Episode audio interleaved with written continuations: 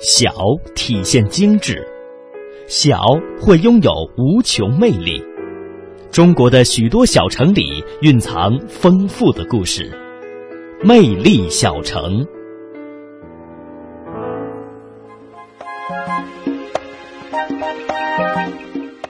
好，来到魅力小城，我们继续魅力新闻点点听当中啊，上海之旅。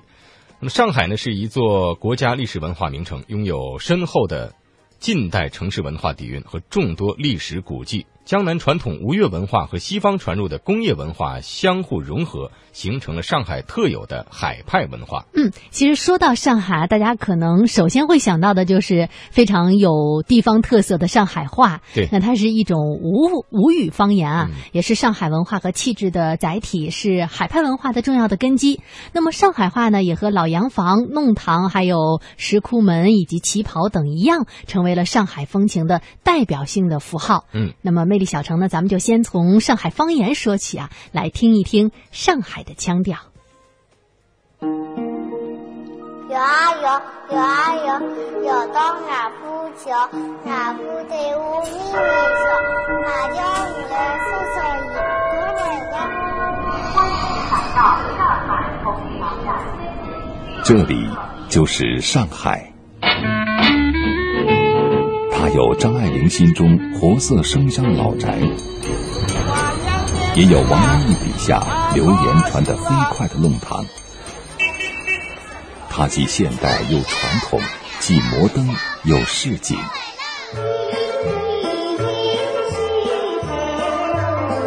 每个城市都有自己独特的表达，在上海，这口纯正的吴侬软语不紧不慢，柔柔糯糯。被人们称作腔调。曾几何时，这腔调从一个字的发音上，本地人就能敏感的知道你是否属于这座城市。满大街没有太多的人说外地话，你不学上海话，你购物会有问题吧？售货员都是听得懂普通话的，但是他一听你说的时候，他肯定会有点怠慢，觉得侬是外地人，对吧？怀揣各种梦想涌入这座城市的人越来越多。到了二零一四年，每五个上海常住人口中就有两位是外来的。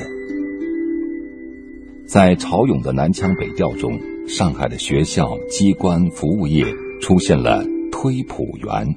推广普通话就是跑过来，你们在同学之间讲话了。哎，我帮侬搞这种，哎，同学不行啊，学校里面不能讲那个上海话，要讲普通话，你知道？要讲普通话，你知道吗？扣分，扣分，扣分，两个人都要扣分。上海腔调的淡去，令上海滑稽戏演员王汝刚心塞的发现，台下的观众和他一样，越来越老，越来越少，票房人越来越少，看下去的都是白头发，从白头发看到白头发也没有了，开始出现了剧场一块一块的，就像一座墙，外面的石灰慢慢的脱落了。落实的本体座位，不止观众变老变少，连演员也难找。沪剧演员马丽丽演了五十多年沪剧，她怎么也没想到，从娘胎里带出来的家乡话，今天却被年轻演员当外语来学。我招不着人了，我们沪剧从来不要到外地去招生的，现在我们外来的子女都要了。现在有一个很滑稽的一个老师在上课教的那个上海话，他会说的。但是生活中间，我阿拉刚起的，我突然跟你说一句上海话，老师没教过，孩子就把它当外语学的，你知道吧？地方语言形成的地方戏，它的地方语言就是乡音。许多土生土长的上海人渐渐发现，随着城市被高楼大厦不断翻新。原来熟悉的城市腔调，也悄然模糊了地域的边界。我先生他到南京路去去买点东西，他普通话不太会说。呃，一到我我一搞了半天，那个服务员跟他说：“你说普通话，我没听懂。”他说：“我变外地人了。”爷爷奶奶去接孩子，啊，囡囡啊，那我哪里好啊？小孩跟他回答的：“爷爷奶奶，我的学习很好。侬中午吃个啥么子啊？我今天中午吃的是红烧大排。”你要多吃点哦，慢慢慢，这爷爷奶奶也也说起了普通话 所以这个环境带过去了。那些记忆里儿时的乡音俚语，如今被挤进了尚待拆迁的几条弄堂，留在怀旧的人的心里。文学编辑金宇成用从小熟悉的上海话，在网上写下上海的市井故事。这部上海方言小说《繁花》为他赢得了茅盾文学奖。方言是像一条河，它每天都在变，但是它生命力非常强。呃，文学的其中一个功能就是把时间、语言、人物固定下来。啊，我们过了很多年看，哦，原来那个时候是这样的。您做的事情就相当于是把语言这个河流选取了一个节，哎，对的，横断面，让我们看到当下的上海话。上海，我的目标是，你只要是上海人，心里边就是用上海话念完这本书。普通话的读者呢，你肯定不知道上海话的味道，但是可以完全读完。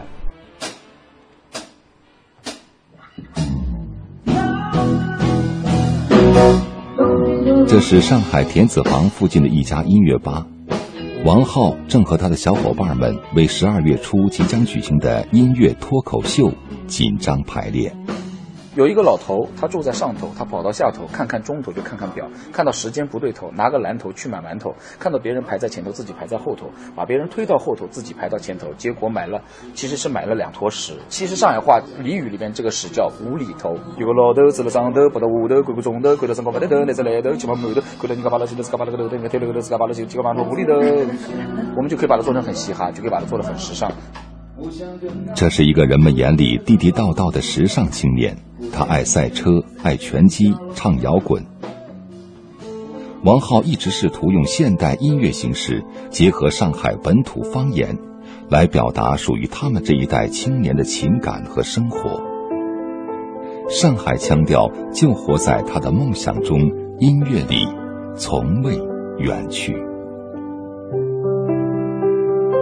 我们上海人的上海话呢是蛮爽的，他不做作的，嗲，他的语气很嗲。还有一种就是味道，味道老嗲的，就是很活，造词的常常是很活。上海话这一个是，灵，灵气的灵。我们讲颜色，红就是红，上海人叫血血红，白细细白，黑没出黑，绿碧碧绿，黄辣辣黄。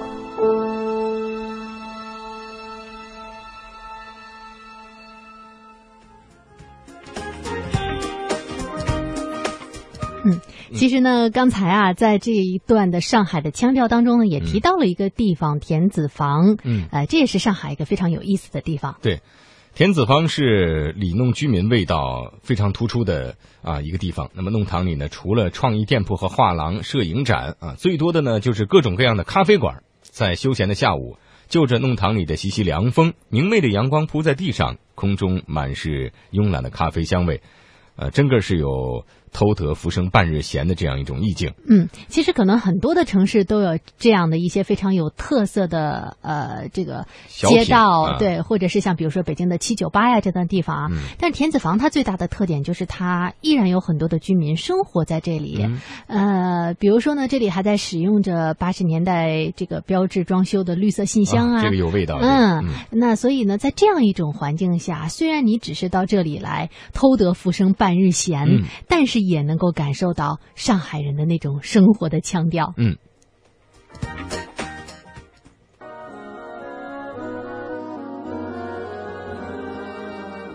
田子坊就像是一盘记录了老上海生活场景的胶卷，柴米油盐、阳春白雪，在这里面演绎着不同的精彩。沿着田子坊一路闲逛，像是在温习一个浪漫的梦。一店一风景，一店一创意。我总是进了一家店，久久都不愿意离开这里。在这里，众多知名或者是非知名的艺术家、设计师、自由职业者，正享受着融艺术与商业于一体的情调空间。田子坊真正热闹起来是在二零零五年，那一年陈逸飞逝世。因为陈逸飞的工作室开在了田子坊，所以当时好多人都想去看看艺术家工作的地方是什么感觉。又因为田子坊自身的魅力和蕴含其中的文化，于是越来越多的人就来了，越来越多的艺术家也来了。田子坊从此便热闹起来了，大量的咖啡馆、酒吧、餐馆便也应运而生。有二十多个国家和地区的外国人和中国人在田子坊开了两百四十多家小店、小公司。陈逸飞是在一九九八年入住的，当时田子坊还不叫田子坊，而是叫泰康路二百一十弄。在早之前叫志成坊。二零零一年，著名画家黄永玉探访陈逸飞工作室。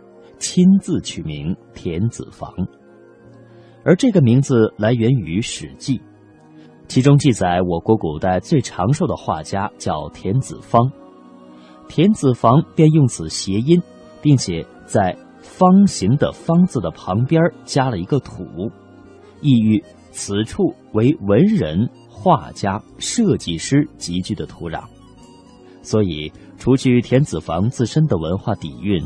艺术家、创意人才才是田子坊真正的灵魂。陈逸飞的工作室体现了古朴凝重的建筑特点。休息室内的壁炉不仅仅是摆设，还能生活。在隆冬时节，围在壁炉边喝上一杯咖啡或者是红茶，谈论着艺术的创造，那么您的灵感一定会有最好的发挥。如果说陈逸飞的工作室散发出浓厚的艺术气息，那么尔东强的工作室则体现出了后工业革命时留下的痕迹。两台吊车不仅是摆设，它照常能够启动，而天棚的透光板更能够体现现代建材的运用，这是工业革命的成果。而版画的手工制作。使你在时光穿梭中来回奔跑。物质可以经过人们的加工提炼，产生另一种物质。艺术的生产，充分把人们对现实美好生活的向往、自己的思想融化在作品中。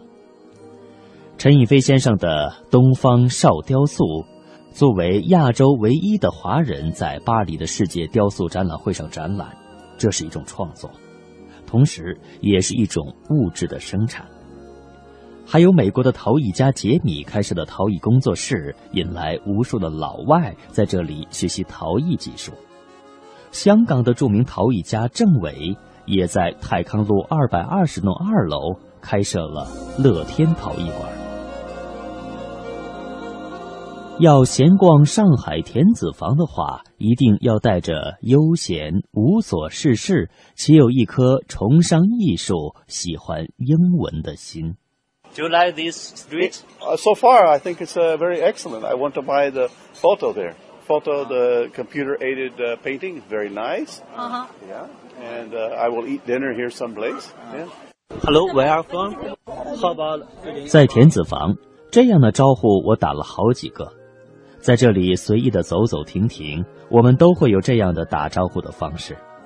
当然了，最好能够坐下来喝喝茶，或者是喝杯咖啡。中午的时候可以在这儿吃个正宗的西餐，与外国人微笑的对望。因为几乎整条弄堂都是外国友人，他们特别喜欢老上海的这种你侬我侬的风情，有些旧，有些创意，有些。故作风雅，坐在街头的咖啡馆看看来来往往的人。这里有拍婚纱照的新人，也有窃窃私语的外国人，有行色匆匆的弄堂原住民。多数老墙上都有新的涂鸦的作品，色彩鲜艳，让人心态放松，感觉就是一处百无顾忌的自由天堂。这时，我走进了一家咖啡馆。一股温暖扑面而来，古朴的墙壁上贴着好多不同的人在不同时期的照片。店员说，这些都是来过这里的客人们留下的一些感情的倾诉。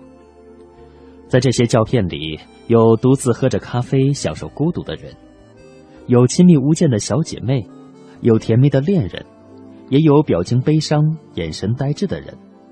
我想，他们一定也是有故事的人。